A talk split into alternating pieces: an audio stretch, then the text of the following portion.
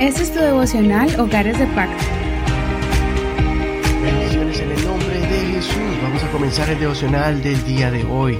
Recuerda que puedes escuchar este devocional en cualquier plataforma de audio como Spotify. También estamos en Apple Podcast si tienes un iPhone. En fin, hay muchas plataformas de audio. Estamos también en Spreaker. Puedes bajar esta aplicación también de manera gratuita y buscar nuestro devocional Hogares de Pacto en cualquier plataforma para escuchar podcast. Continuamos entonces con el devocional del día de hoy. Vamos a estudiar 1 Samuel capítulo 8 y vamos a mirar el tema ¿Quién es el rey en tu hogar? La reflexión del día de hoy está basada en 1 Samuel capítulo 8 y el tema es ¿Quién es el rey en tu hogar? Vamos a leer 1 Samuel capítulo 8 verso 1 al 9.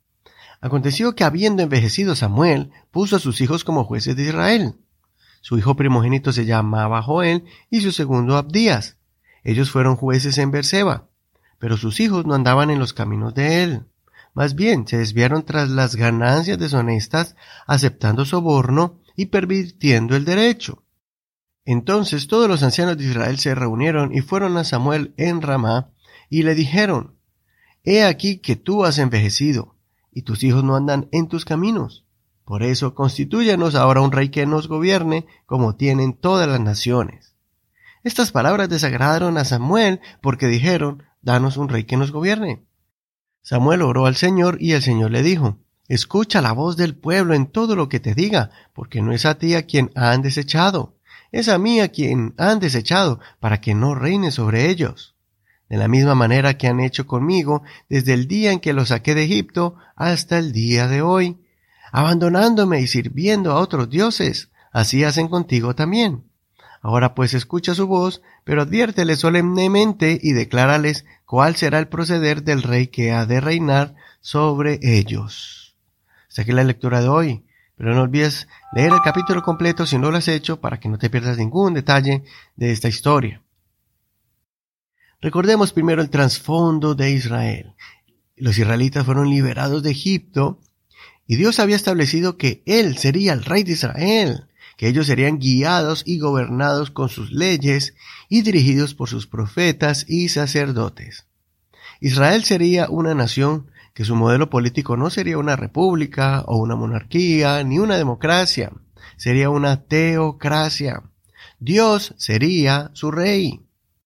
Pero Israel tenía un corazón de esclavo, donde siempre buscaban el mal y eran oprimidos por sus enemigos. Ahí era cuando se acordaban de Dios, se acordaban de su rey y volvían a sus pies pidiendo ser liberados. Dios siempre peleaba sus batallas, rescatándolos y poniendo líderes que los guiaran bajo su dirección por medio de su Espíritu Santo, que hablaba al corazón de los jueces, profetas y sacerdotes. Ahora vemos que ellos anhelaron un rey, después de que Dios les había dado tremendas victorias sobre sus enemigos. Aunque tenían a Samuel para que los dirigiera, ellos exigieron un líder que de manera oficial los gobernara como las otras naciones tenían. Israel perdió su identidad, olvidaron que ellos eran un pueblo diferente, especial. Aún los filisteos reconocieron que Israel tenía un Dios que habitaba en medio de ellos. Todos los adversarios de Israel reconocieron el gran poder de Dios y la presencia de Dios que estaba con ellos. No tenían el arca en el tabernáculo. Habían dejado sus costumbres y tradiciones sagradas y se habían conformado con vivir vidas rutinarias. Anhelaron ser como los demás y no valoraron que ellos eran un pueblo único. Es por eso que el Señor se entristece por eso. El Señor le concedió su petición pero les deja como advertencia que ellos serían dominados por el rey y serían sus súbditos. Ellos perderían ciertas libertades y serían responsables de la manutención del rey y toda su corte. Serían como cualquier nación sobre la tierra.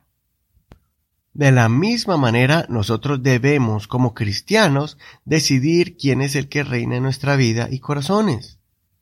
A veces las comparaciones con otras personas nos pueden impulsar a buscar otras cosas que tomen el lugar de Dios, que se sienten en el trono de Dios que está en nuestros corazones, y perdamos nuestra verdadera adoración a Dios, que perdamos nuestra identidad de adoradores que le adoren en espíritu y en verdad.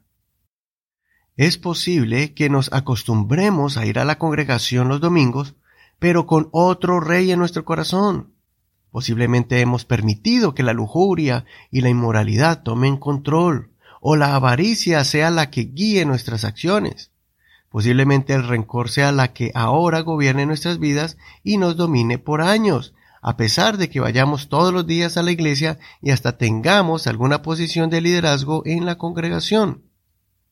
¿Quién reina en tu corazón? Cualquier cosa que reine en tu vida, esa será la que reine en tu hogar. Nosotros mismos introducimos estos reyes al hogar y van despojando al Señor de su trono. Es por eso que el apóstol Pablo nos aconseja que dejemos que el Espíritu de Dios sea el que nos fortalezca y así Él pueda habitar en nuestro corazón y nuestra alma sea fortalecida cada día.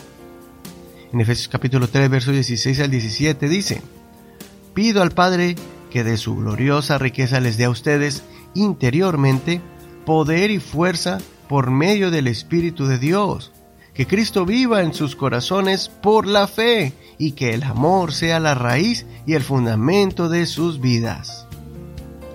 Así como aquí el apóstol Pablo nos enseña a que Jesucristo sea el centro de nuestra vida, nosotros debemos evaluar cuáles son nuestras prioridades, que renunciemos a sentimientos del pasado que llenan nuestras vidas de resentimientos que impiden que el Espíritu de Dios fluya con libertad. Alejémonos de cualquier hábito o actitud que quieran influenciar nuestras vidas, cualquier cosa que se ponga de moda y nos aleje del Rey de Reyes y Señor de Señores. Cuidemos siempre quién será el centro de nuestras vidas. Que el único al que sirvamos sea al Señor Jesucristo, nuestro Dios. Como dijo Josué al pueblo, ustedes decidan a quién van a servir, si a los dioses de Egipto o a los dioses de Canaán pero yo y mi casa serviremos al Señor. Hasta aquí el devocional de hoy. Que el Señor te bendiga en este hermoso día. Mañana seguimos con otro tema.